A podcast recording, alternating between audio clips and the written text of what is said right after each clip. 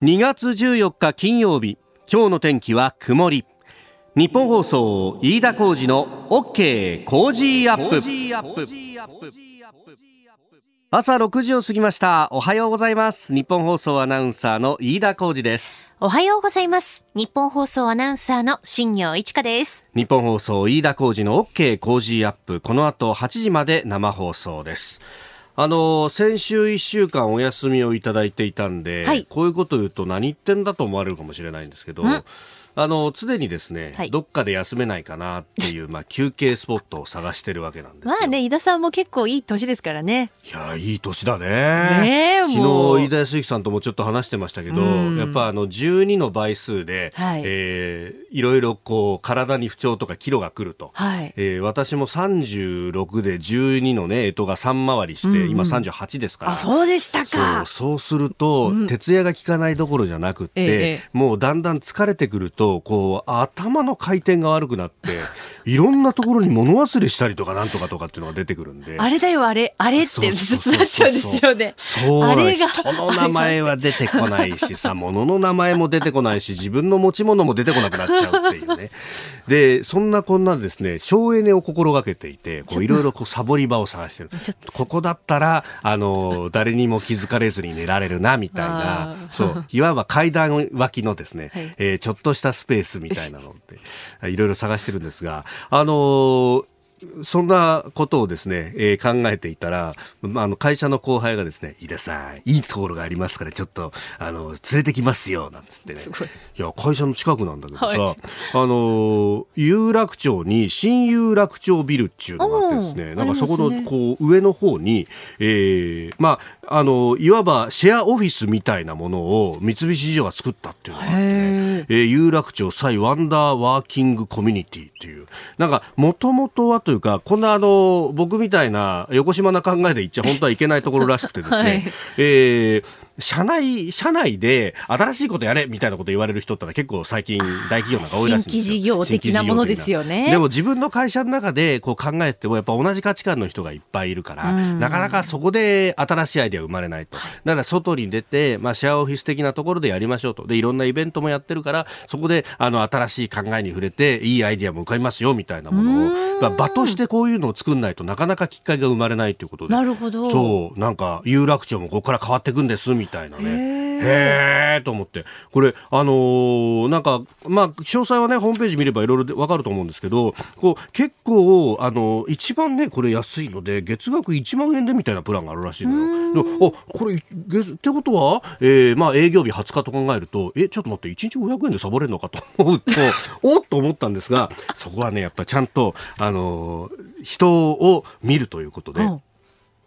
面接があるそうです。嘘、面接あるんですか？でほどんなことやりたいですかっていうアイディアのこう粒みたいなものでもいいからちゃんとプレゼンをしてください。どんなことやりたいですか？寝たいんです。あ、明らかに門前払いを受けるというやつですけど。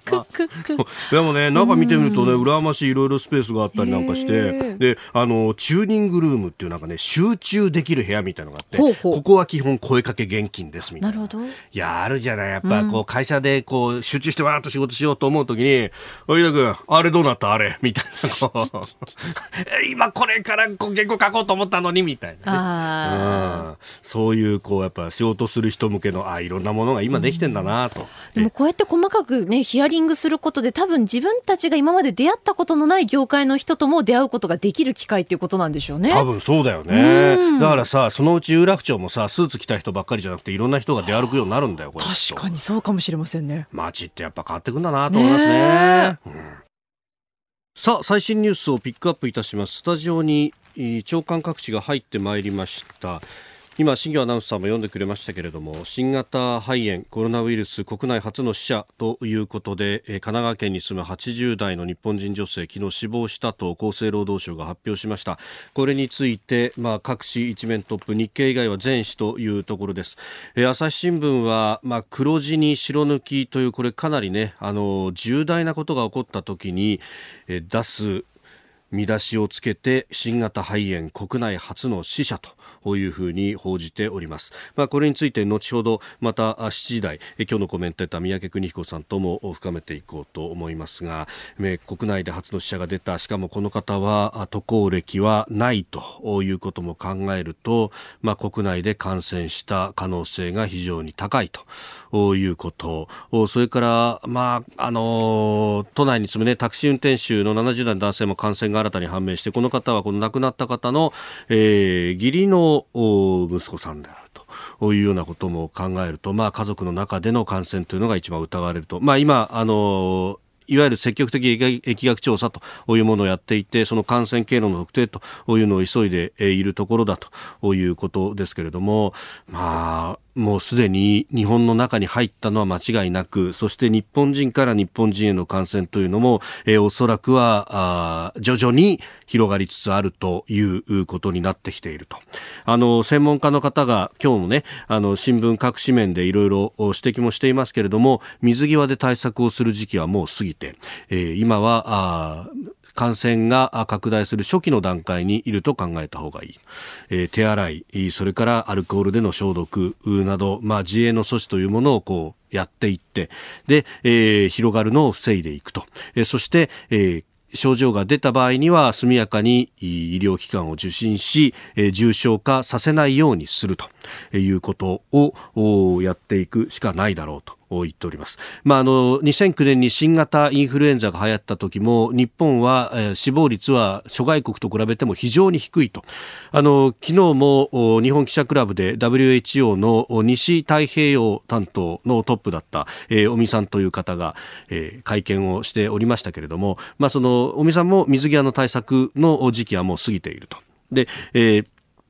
初期の段階ということで抑え込んでいくと。で、日本の医療水準であったりとか、この環境というのは非常に良いということもあるので、で、諸外国に比べれば新型インフルエンザの死亡率も非常に低く抑えることができたということもあると。これは、あの、続けていくべきであるし、いたずらにパニックにはなってはいけないということもおっしゃっておりました。まあ私もう一つ思うのは、え一方で今一番この新型のコロナウイルスが蔓延しているところといえば何といっても中国であります。あのもう武漢だけにとどまらないと。あの武漢のある湖北省とそれから上海の南にある浙江省というところからの来る方っていうのは外国人も含めて、えーまあ、日本人以外はもう入国は拒否するというようなもう政令がすでに発行しておりますけれども、えー、例えば広東省であったりとかあるいは北の方でいうと黒竜江省などでもかなりの感染者が確認されているということも合わせて考えると、まあ、特に都市部を中心として中国は全土で、え、感染が確認されていると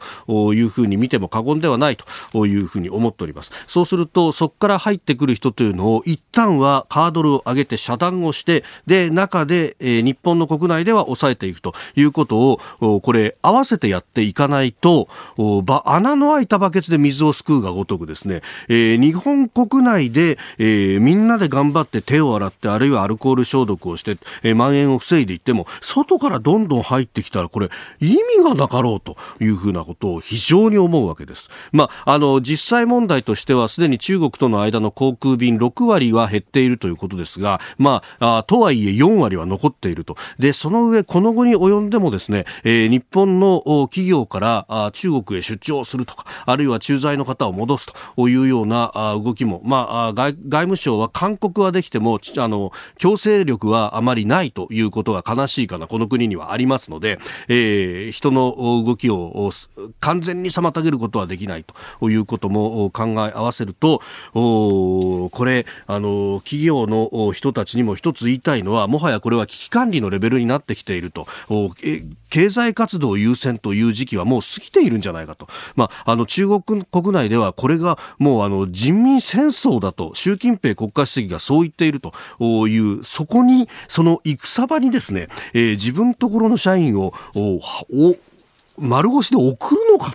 というようなことを非常に思うわけであります。え、それから経済に対する影響もいろいろ言われてますけれども民間のエコノミストの方々がいろいろと予測をしておりまして、まあ、それが今あ今日の経済面などにも載っております、え、年率換算でいうと年4.5%減の4.05%減の予測などと朝日新聞の経済面でも記事が出ておりますけれども、え、暖冬の影響それからこの新型肺炎ももちろんありますが地合として、えー、そもそも消費増税の前から悪かったんですが消費増税でさらに叩き落とされたというこの日本経済がそもそも悪かったところへ来て、えー、暖冬新型肺炎というのが来ているというのは、えー考えなくてはいけません。というのは、えー、これ、えー、暖冬だとかあるいは新型肺炎が来たから景気が悪くなったんだ、だと、対策の打ち方が変わってきます。もともと景気悪かったんだから、まずマイナスを戻して、そっから、えー、肺炎とか、え、暖冬の影響も取り除くべく積みます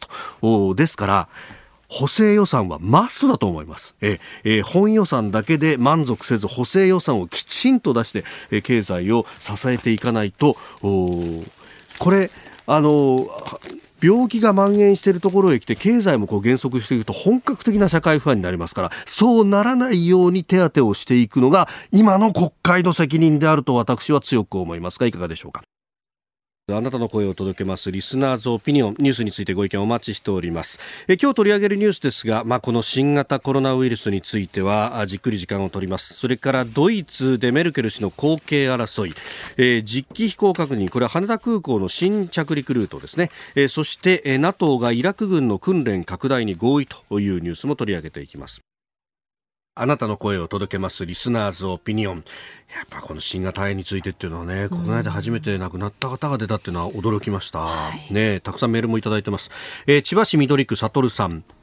新型コロナウイルスの拡大止まりません。タクシー運転手さんやお医者さんの感染、そして亡くなった方も確認されました。初期対応の悪さが原因の一つと考えられます。政府は中国からの入国者に対して団体は入国禁止にしましたが、えー、個人に関しては入国を許可しておりました。中国の対応が疑問ですと。まあこれ、団体も入国禁止っていうか、向こうがあの出国を禁止にしたからこっちに来なかったっていうのが実態だということを考えると、一体何をやってたんだと。えー、いうことは言えるんじゃないかと思いますよね。えー、おかき食べたいさんツイッターです、えー、日本人は国際機関が公正中立だと思いすぎなんじゃないか。国連の機関だから正しいとか、国際機関っていうのは金と人を出した人の意向に沿った発言をするものだと。あ昨日飯田康之さんもね、指摘されてましたから。はい、ごめんなさい。大丈夫ですか？えー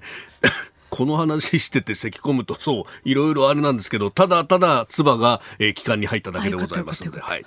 えー、あのー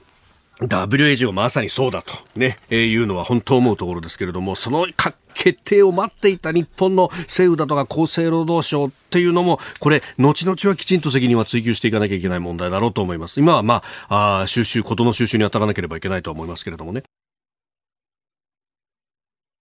2月14日金曜日時刻は朝7時を過ぎました。改めましておはようございます。日本放送アナウンサーの飯田浩二です。おはようございます。日本放送アナウンサーの新業一華です。日本放送飯田浩二の OK 工事アップ。あなたと一緒にニュースを考えていきます。え7時台はコメンテーターの方々とニュースを掘り下げます。今朝のコメンテーター、外交評論家、キャノングローバル戦略研究所研究主幹、三宅邦彦さんです。おはようございます。おはようございます。三宅さんには番組エンディングまでお付き合いいただきます。では、最初のニュース、こちらです。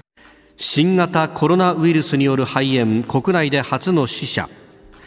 厚生労働省は昨日新型コロナウイルスに感染した神奈川県の80代の日本人女性が死亡したと発表しました。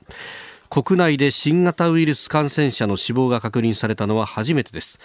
また女性の義理の息子のタクシー運転手の70歳の70代の男性も感染が確認され厚生労働省は感染経路を調べております。えー、昨夜は速報が飛び交ったということですがまずは昨夜開かれましたこの新型コロナウイルスに関連して患者発生について東京都の会見の模様をお聞きいただきます。本日、都内におきまして、今般の新型コロナウイルスに関連した感染症の症例が確認されました。この患者さんは、都内在住のタクシーの運転手さんでございまして、年代70歳代でございます。性別男性、居住地は東京都でございます。えー、このタクシーの運転手さんについてまず申し上げますと13日に感染が確認され、えー、日本人男性13日感染が確認と、まああのいうことだったんですけれども先月29日に発熱の症状が出てそこから先は乗務していないということなので、まあ、発症して以降は、えー、タクシーに乗っていない。えー、いうことであります。で、女性の方は先月22日に倦怠感を訴えて28日に医療機関受診と、まあ、経過観察をしていたんですけれども2月1日に再受診して肺炎と診断されたんで別の医療機関に入院していたということであります。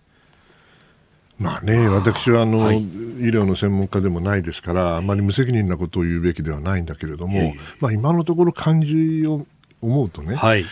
あの恐ろしく、うん、あの致死率の高いね、はい、なんとかあの映画に出てくるようなやつと違うんだろうなと、えーえー、それだったらもうインフルエンザのがはるかに死者も多いし、はい、そしてそのターゲットになるというか弱い人たちが、まあ、子供だったり老人だったり違うかもしれませんけれども、はい、今の病気がというかウイルスが何かのトリガーになって、うんうん、その今ある病気ないし、はい、弱ってる方々の、うん、その状況を悪くするということはあるけれども、そのウイルスだけで、はい、あの亡くなるっていうケースはあんまりないんだろうと思うんですよね。で2つ目に私が感じるのは やっぱり中国で圧倒的に患者が多い、はい、そして死者も多いということは、おそらくどっかに原因があるんですよ、うんうんうん、しっかりとしたその施設がないとかいろんな理由があると思うけど基本的にはどっかで原因がまだ放置されている可能性がある。んですよね。はい、もう一つはあのあのクルーズ船でも分かったことですけどもやっぱりいろんな人が 密集して生活をしていて隔離されるもしくは別々に区別されないと、はい、やはり広がる可能性がある、それはおそらく武漢もそうだと思うんですよね。はい、でそうなると あ、まあ、人災と僕は呼ぶつもりはないけれども、もうおそらく日本にとってはあのちゃんとした医療システムがあって、はい、でうまく分散してリスクを分散をするということができればね、我々はそんなにあのこれ言いにくいんだけども、ええ、うん、恐れなきゃいけないんだけれども、冷静に恐れなきゃいけないということですね。ですからその意味では情報をどのように出していくか、あのこれが一番難しいんでお医者さん立派な人お医者さんかもしれないけど、はい、ね、人に不安を与えては意味もないんで、え、そこの喋り方といいますかね、情報の出し方ってこれが一番重要だなとつくづく思いました、まあ、専門家の方に伺うとその、ね、致死率がそれほど高くないと、はい、で重症化する人もそれほど多くないということを考えると、はい、まあ、一般的には手洗いであったりとか消毒であったりとかっていうところで、えー、きちんと予防していくというのが一番大事だと。そうですよね。だけど こうこういうニュースが出ればおっとみんなやっぱりビビりますよね、はい、パニックしますよね、えー、そうならないように、うん、うん。まあうん、うん、って感じになれたらいいですね。えー、俺はちゃんと洗ってるぞと。一個盲点だと思ったのが、昨日シンガポールの保健省が発表していたんですが、注意喚起をしてたんですが、はい、スマホの画面ってのもちゃんときれいにしといた方がいいですよって、トイレスマホ持って入ってる人いるでしょっていう指摘をしていて、なるほどと。いや僕は持ってきませんから、あのとこは。結構手持ち無沙汰で持ってっちゃうんですよ、私。そういうそういうことは気をつけてください。ね、ちゃんとそこも消毒と。はいおはようニュースネットワーク。取り上げるニュースはこちらです。新型肺炎政府が緊急対策に153億円。政府は昨日総理官邸で新型コロナウイルス感染症対策本部の会合を開き検疫や検査の体制強化などを盛り込んだ緊急対応策の第1弾を取りまとめました。総額はおよそ153億円でうち103億円を2019年度予算の予備費で賄う方針で今日14日の閣議で正式に決定するということです。マスクの増産の支援であるとか、あるいは検疫の要因を増やすだとか、費用を国が負担する、えー、検査健康診断についても費用の国負担と、い、ういうようなことが打ち出されておりますが、まああね、チャーター機だとか大型クルーズ船というのもね、対応の方が帰ってくるということまあ、あのパニックしている人にとってはね、何が緊急だと、もっと前から分かってるじゃないかっていう人もいるかもしれないけど、うんうんうん、あの政府の規模と、それからこの内容を見るとね、はい、これはやっぱり大きな政政府がこれだけのことを決めるにはやっぱりある程度時間かかるから、まあ、これで緊急だと思いますよ、であのそんなに中身としては悪いとは思わないんで、はい、まあ、むしろね、これからはあのもう水際が難しくなってきたということでしたよね、お話。が。そうなると、国内でどのような形でパニックを抑えて、はい、そしてというふうに考えていかなきゃいけない時期に来てるとい。うふうに皆さんおっしゃって、私もそう思うんですよね。でまあ、私が一番あの気になるのの一つは、はい。実は先週あの、ちょっとハワイ行ってまいりまして、ええおかげさまで。産経新聞のこれ見ました、見てましたらね、そしたらね、あのやっぱりね、横浜のあのクルーズ船の話、あれを毎日やってるわけですよ。ああそうですか、アメリカのテレビでも。100人単位でアメリカ人がいるでしょ？そうか、あのクルーズ船の、うん、そこでね、あのスカイプかなんかでね、はい、同時中継やるわけ。そうするとね、まあ、口の悪いあのあの乗客が言ってですね、はい、いや、ここはね、快適ですよ。世界で最もね、うん、えー、寛大なね、うん、監獄ですとか言ってるわけ。うん、その気持ちはわかる。まあ、あの、日本に対してね、批判じみたことはまだ言っていないんですけども、はい、実際ニューヨーク・タイムズも変な記事が出ています。あのこの問題はもちろんあの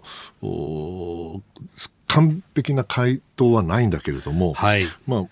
考え方としては、これ個人の 基本的人権というか移動の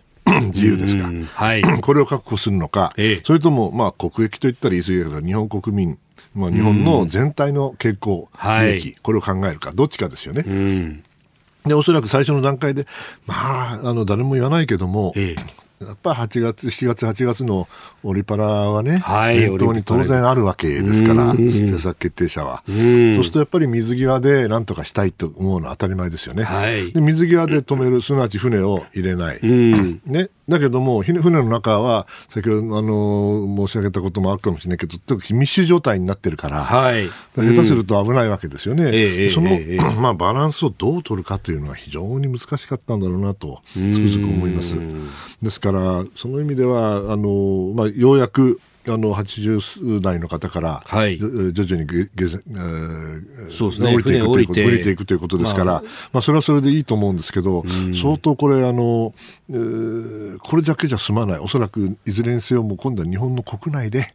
大きな形でいろいろなああまり聞きたくないニュースが出てくると思います。それを我々それを我々が冷静に受け止めて、で政府はそれをあのしっかりとね受け止めて、はい、えー、後手後手にならないように、はい、えー、すると、まあ先を先を読むってのはなかなか難しいことはわかるから、せめて後手後手にならないようにしてほしいですよね。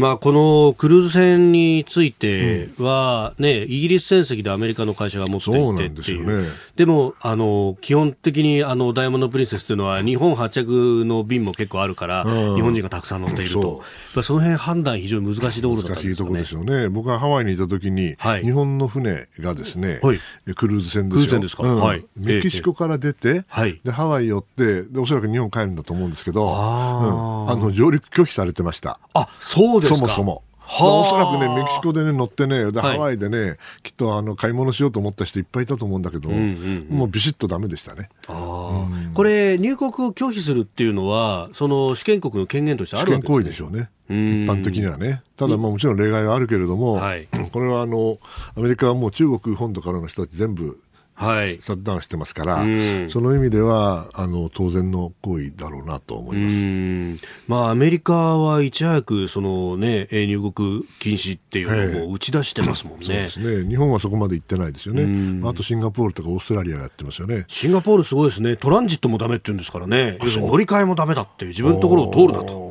いうことを言っているようであります。ようやるわ。ようやるわ。まあ、もっともね、あそこも小さな島ですから、はい、一つ広がったらもう大変なことになりますよ。まあ、SARS の件、うん、ことがあったし見事にあの狭い国土で、はい、大きな人口をあれしてるわけだから、まあ、いわば密集密集です、ね、集合住宅多いですからね。これが恐れるのは当然だと思いますけどね。トランジットもだめですか。かわいそう。いやそこまでやるのかというね、ところありますが、まあ、ここから先というのは、はい、まあ、あの、専門家の方も繰り返してますけれども、まずは、にもう我々は手洗いとまあ、消毒アルコール消毒などで、はい、えー、そして免疫力を下げないと。そう。うん。ね、だけど今日あの ここ来るとき考えてたんですけど、はい、運転手さんと話したんですけどね、ええ、よく待ってください、もう花粉が飛び始めるね、はい、そ れでインフルエンザがあって、でこれってもうどうしたらいいのとパニックしないようにしなきゃいけないですねって話をした。あまあなんかね、あの薬剤師さんなんかに行くと、今年インフルエンザの流行っていうのが実はさほどでもなくて、これ皆さん手洗って 消毒してるっていうのが私なんかワクチン打ったもん。あね、インフルエンザの方はまあワクチンなので防ぐことができる。あの大事なことは分かっているかいないかですよね。どうなるか分からないというところに、つまり恐れ、はい、恐怖に、うん、そのパニックの原因があるわけですから、はい、分かってしまえば、ええ、あそんなもんかというところに行くまでにおそらくまだ数か月かかるんだと思うんですよ。この数か月間我々は頑張らなきゃいけないということです、ね、うん、踏張らなきゃいけない、うん、まあ、確かにあまり報じられてないですけど例えばその奈良でバスの運転手さんが新型インフルエンザに、はいはい、まあ、日本人のあの罹患者として初めて、うん、えー、発覚しましたが、はい、実は5日ぐらい前に、えー、回復して病院は退院されたというようなニュースが。よかったですね、えー。まあ、そういうケースもこれからどんどん増えるんだろうと思うんで。軽症の方はそうやって回復していく、ね、やっぱりあの年のいった方々抵抗力が落ちている方々、よく寝て、はい、美味しいもの食べて、仕事しないと。しないと。無理はしない。やっぱ仕事した方がいいかもしれない。無理はしないぐらい、はい、無理はしないぐらい。はい。はい、えー、では、そして二つ目のニュースですが、こちらです。ドイツでメルケル氏の後継争いが再燃。15年前の2005年11月からという先進国最長の在任期間を誇るドイツのメルケル首相が退任まであと1年というタイミングになってきましたがドイツ最大与党の保守 CDU キリスト教民主同盟のクランプ・カレンバウアー党首が10日年内に党首を退任することを突如発表しました。まあ、後継最有力と目されておりましたけれども、えー、党をまとめきれなかったということが原因だそうであります、うん、まあ、メルケルさんのリベラル路線の是非も問われるということになってきております。まあ、これ、どうなんですか、メルケルさんにも陰りがっていうようなことになってるんですか？もちろん政治家ですからね、うん、そんなにもう15年もやってるわけだから、ね、それはすごいとは思うんですよ、ただ、うん、彼女についてはいろいろなあの評価がありましてね、ええ、間ニューヨーク・タイムズ読んでて、ああ、こういうふうに見るのか、まあ、ヨーロッパのことを考えるときは、やっぱりドイツのことを考えると、ドイツ語の新聞読まないかんっていつも言われるんですよ。申し訳ないけど、僕、ドイツ語読めないんで、うん、まあ、次にイギリスの新聞を読むんだけど、はい、これもね、どのくらい大あの正しいか分かりませんよ、えー、ましてニューヨーク・タイムズなんて読んでも読なくて同じっていう人もいるかもしれないけど、ある意見として言ってるのは何かっていうと、はい、メルケルさんね、確かに長いね、でしかも政治家としては立派だと、しかし一体何をしたんだと、常に町の政治家で、はい、そしてあまりあの大胆な決断はしないで、えー、そしてとにかく待って待って待ってしのいでいくと、はい、まあ、それはあの連立政権を維持する上では必要だったのかもしれません、だけども今のようにね、アメリカがあんなになっちゃって、ね、でロシアがあんなになっちゃって、ね、でイギリスが出ていくと。はい。ねでフランスは当てにならないと、こうなるとね、今まではね、このなんていうかな、ドイツっていうのは戦後は、はい、とにかくあまりの無茶なことするな、するな目立つな、目立つなと。やるな、やるなって言ってたのにね、うん、突然ね、リーダーやれよと、はい、ちゃんとリードしろよって、うん、こう言われてもね、ドイツ人困ってると。あうん、で、そりゃそうですよ。そりゃそうですよ、はい、日本も似たようなことは言われると思うんですよね、えー、いずれね、えー、で。その上にさらに問題なのは、はい、この結局ドイツの国内が割れてるから、彼女もそれで我慢してなんとかしのいできたんだろうけど、はい、彼女の、まあ、カリスマ的な長さが、これがなくなるとね、じゃあ誰がやったって、まとめきれんですよ。それは2005年の段階だから彼女で持っていて15年持ったけど、それでまあその問題を彼女は実際解決しなかったんだそうなれば当然のことながら矛盾は拡大をする、はい、誰がやってもその矛盾は元へ戻らないということになりかねないという意味ですよね。そのドイツは私非常に実は心配してるんですよ。ドイツの問題は、フランスとドイツがどのようにして連携をして EU を保てるかということにつきますから、フランスがああいう状態であれば、メルケルさんがしっかりしたのはあかんのだけど、彼女はもう辞める、そして後継者は決まらない、ドイツがどっちの方向に向かうか分からない、これはヨーロッパにとっては非常に悪いサインですよね。でそのあの分かっている人はヨーロッパの人たちは心配をしています。はい、その意味であの彼女の後継がどうなるかっていうのは、ヨーロッパ全体に関わる問題だと思います。はいはあ、今朝も季節外れに暖かいですけれども、まあね、世の中困ったこと、ちょっとおやっと思うこと、まだまだいろいろありますね、うん、そうですね、うん、そこで来週2月17日月曜日からの1週間はスペシャル企画、消費税増税から人手不足まで、巷のニュース、意外な裏側。と題しまして、うん、えー、私、が仕入れました身近ニュースの裏側を伝えてまいります。よ、例えば。ポイント還元もうすぐ終了。消費増税本当の声は。本当に人手不足の業界はこの業界。それから、えー、この新型肺炎も含めまして、えーえー、インバウンド、まあ、旅行などどういった影響が出ているのかというあたり、えー、さらに就職氷河期世代の本当の気持ちというようなニュースをお伝えしていく一週間。さらにプレゼントもあります。はいビッグカメラから女性が注目の話題の商品、うん、DS100 ストレートアイロン、キヌージョを毎日プレゼント。キヌージョえストレートアイロン、これヘアアイロンですからね。そうですね。髪の毛をまっすぐするのに、髪の毛のセットとかにね、使いやすいものですよ。そっちなんですよね。そうですよ。いや、あの、今朝ね、タクシーの運転手さんが、いやさん、来週はアイロンプレゼントしてくれるんですよね。いや、楽しみなんですよ。アイロンはアイロンでもヘアアイロンだから、ね、ヘアアイロンのあの洗濯物とか干したものをかけるほどではありませんので。あのお気をつけくださいね。はい、えー、でも女性にはこれ必需品とはい、ね、そうですよ。えー、そして一緒にニュースを深めていくコメンテーターの方々。17日月曜日須田慎一郎さん。18日火曜日有本香里さん。19日水曜日佐々木俊直さん。20日木曜日鈴木哲夫さん。そして21日金曜日は三宅邦彦さん。おおよろしくお願いします。うらら。うららですよ。あそしてさらに黒木ひとみさんの朝ナビには女優の柴田理恵さんが登場します。2月17日からの1週間 OK 工事アップぜひご期待ください。続いて教えてニュースキーワードです。実機飛行確認。実機飛行確認とは現状の運航ダイヤの中で実際の定期便が新たな飛行経路を運航し管制官が新たな飛行経路の運用の手順などを確認するほか新しく整備した騒音測定局の機器の調整を行うことを言います、まあ、要するに実際の運航している航空機を使って騒音などを確認するという作業。で国土交通省は昨日羽田空港への到着機が新宿、渋谷、品川など東京都心を通過する新新飛行ルートの実機飛行確認が今月12日、おととい終了したと発表しました。今月2日から12日までの間に想定していた7日分の飛行ができたということで合わせて520機が都心ルートで着陸をしました。騒音測定では東京港区の小学校で幹線道路沿いに相当する81デシベルに達したということです。運行中の航空機を活用してこの新ルートになれるまでなれる今回の手順を終えまして国交省は予定通り来月3月29日から新ルート導入という考えです。えーまあ、これね、お住まいのところがちょうどそこだというような方もいらっしゃいますし、えー、この方は、安行さん46歳、横浜港北の方、うん、えー、実家が目黒区内であります。はい、えー、先日帰った時に真上を降下しながら羽田に次々と向かう航空機を見ました。はい、品川寄りの目黒区ですが、耐えられないことのほどはないかなと思いました。うん、まあ、飛行機好きなのもあるかもしれません。まあ、一方でですね、我が家の上を飛ぶルートで結構飛んでて不安ですと。えー、とはいえ騒音は新幹線が近くに走っているからかあまり気にならないのが事実だったりします。うん、最近こういうルートで飛びますよという冊子が入ってましたけど正直試験飛行の様子を見た人は不安でしかないですと。をいただきました、うん、まあ結構大きく見えるっていうのはね。そうね、えー、僕ね実はこれ520機やったっていうんだけどほいほいほい。この2月11日に羽田に着陸したから。あ。いやだからねあれのあれおかしいなと思うんですよ。だって普通ね、南から来るじゃないですか。そうですね。基本海の、そうすると富士山は左に見えるはずなのよね。ああ、そうところがね、あの日はね、はい、うんとこう目が覚めてね、見たらね、富士山がですよ、右側に見えた。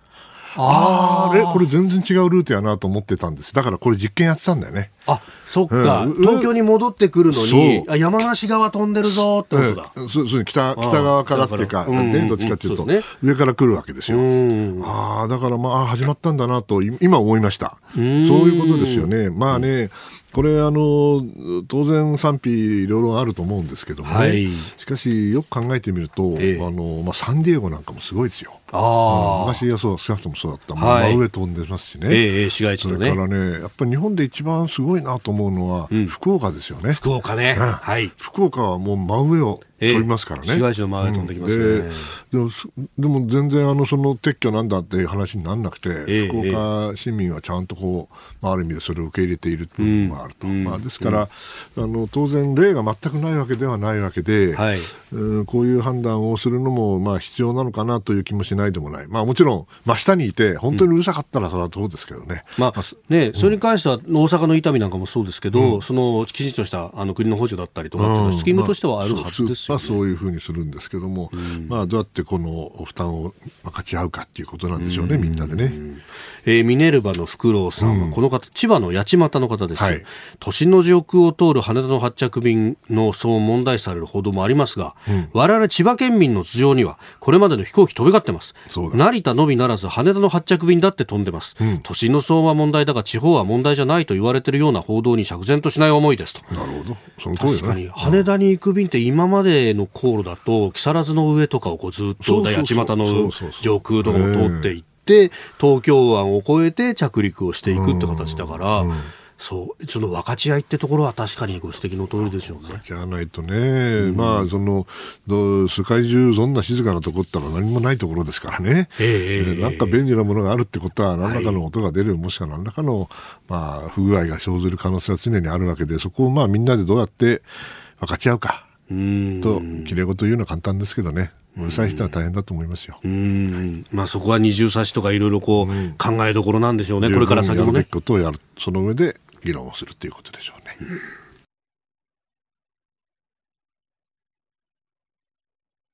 続いて、ここだけニューススクープアップということになります。先週はね、えー、三宅さんに、えー、ピンチヒッターパーソナリティをご担当いただきました。ありがとうございました。ありがとうございました。もうあれで最後ですよね。え？えいやいやいや、ほら、この叫びとかもどうですか？いや、あれはね、あの、ささ、ささやくようにやったんですよ。あ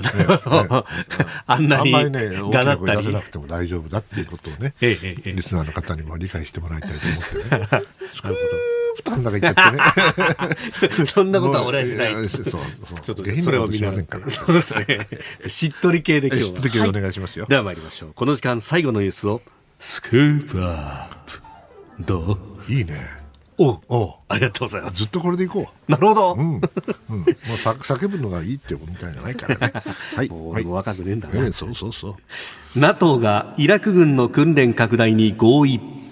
アメリカとヨーロッパの軍事同盟 NATO 北大西洋条約機構は12日ブリュッセルの本部で国防省理事会国防大臣理事会を開き過激化組織 IS 対策として行っているイラク軍任務イラク軍訓練任務を拡大することで基本合意しました。拡大規模などは今後詰める方針ですが NATO の中東での関与拡大を迫るアメリカのトランプ大統領の要求に応じる形となった模様です。これ今までそのアメリカ軍が教えたものを肩代わりする、うん、いやこれね踏んだり蹴ったりなんですよ、踏んだり蹴ったり。NATO の欧州諸国ね、ええだそうでしょ、もともとね、これイラクって危険なんですよ、それで国軍いわゆる国の軍隊弱いから、はい、だからスンニーだ、シーアだ、クルドだっていっぱいいるんだけど、みんな武装勢力、ミリシアっていうんだけど、持ってるわけだ。まあ、民兵みたいな、ね、で一部の人、うん、のシーア系の人たちはみんなイランから武器もらってるから、はい、これ強いんですよ。ね、で、これ微妙なバランスで今まで保ってきたわけ、治安を、ある意味ではね。それは、あの要するに非正規戦、代理戦、はい。ね、非対称戦で、まあ、その普通の戦争、直接戦争をやらないということで、えー、なんとかこう規定があったわけですよ。ところが、ね、このアメリカがですよ1月3日に、勝手に、はい、ソライマーニ司令官勝手にっていうのも変だけど、やっちゃったわけだ。イランの。ね、これ直接攻撃ですよ。相手は司令官ですからね。もう戦争行為なんですよ、本当は。だけども、それやったらね、俺はあれでしょう、な話は違うじゃないかと。ね、ルールやべやっただったらもうイランも当然報復はしますわな。はい、そしたらみんな、あの、ミリシャみんな怒りますよ。特にシーア派の系の連中は。はい、出てけってことになら、米軍が。ね、そしたら NATO がやばいやばい、これちょっとやめとこやめとこやめとこってやめて、やめたらば、今度トランプさんが何やってんのお前やめんの？お前ら俺たちやらないからお前らやれって。ふざけた話でしょ。勝手にさ、先生を拡大しといてですよ。これで危ねえからやめたら危ねくねえからやれ。だったらお前ちゃんとやれよって私だったら言いたいよね、ヨーロッパの人。でもまあしょうがない。受け入れたということでしょ。うんなるほど、なんかこの文脈だと、うん、そのトランプさんがいつも言ってる負担軽減の話みたいに思うけど、うん、まあ、それもあるけど、そう、自分で負担を高めてるんだから、うんうんうん、ちゃんとやるよって言われても、私は困りますよね、もう少し、だったら相談してよと、あ事前なりなんなり、ね、勝手にやらないで、うんうんうん、と言いたくなるのは、でも誰も言えない。相手トランプさんだから。ね、このアメリカは全体としてはこう中東からは引こうとしてるというイメージでいいんですか？いやそれはね間違いですよね、いつも私言うんですけど、はい、確かにアフガニスタン、イラク、シリア、等々ではね、はい、まあ、イエメンではあんまりやってないと思いますけれども、ええ、これ戦争終わりませんから。あね、だから何何万人投入しようが、延べで、うん、必ず死者が出ます。うん。ね、だけども、それとはまた違う世界が実は湾岸にあって、はい、それはあのサウジアラビアも含めてね、米軍が駐留してるわけですよ、実際には。そしてクウェートにも部隊がいるし、バハレーンには海軍の部隊があるし、はい、カタルには空軍の部隊があります、これ、ものすごい大きな部隊がいるんです、でも、ドンパチやってませんよ、だってイランを抑止するためにいるんだから、そしてあの日本までの、もしくは東アジアまでのね、はい、シーレーンを守るためにいるわけだから。まあ、ドンパチやってないんですよ、